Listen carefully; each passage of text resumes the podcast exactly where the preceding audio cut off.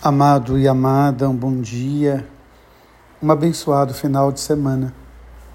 As leituras de hoje nos fazem refletir profundamente a religião, a nossa fé e a maneira de expor a nossa fé, os nossos conceitos.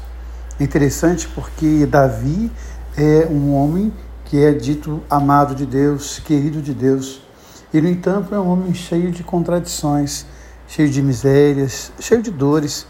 E mais curioso ainda é a forma como ele é abordado. O profeta Natan não vai a Davi como um moralista, ele não vai a Davi como alguém que vai julgar e condenar, mas ele chega para Davi e expõe uma história. Ele usa uma parábola. E é interessante como ele traz Davi para a parábola sem que Davi o perceba.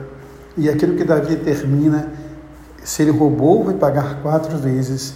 Vamos encontrar esse texto lá na experiência de Zaqueu, quando ele vai dizer a Jesus: Se eu roubei alguém, devolvo quatro vezes mais. Isso já havia sido legislado por Davi naquele momento.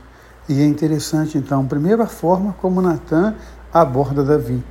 Depois, mais interessante ainda, é a forma como Davi se reconhece. Ele vivia arrumando desculpas para os seus pecados, mas aqui ele reconhece a sua miséria e ele busca então a misericórdia de Deus. Ele não faz para si uma veste como fizera Adão, mas ele busca a veste da graça e do perdão de Deus. Por isso é interessante demais esse texto. O Evangelho também é muito interessante, porque uma grande tempestade, uma barca no mar revolto e Jesus dorme. É interessante que muitas vezes a gente pensa que ele está dormindo nas nossas dores, nas nossas angústias. Muitas vezes nós nos revoltamos, mas não é que ele esteja dormindo, é porque ele tem o domínio.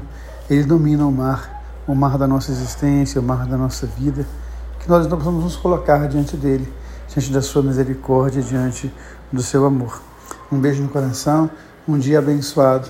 Deus ama você, Deus ama em você. Amém.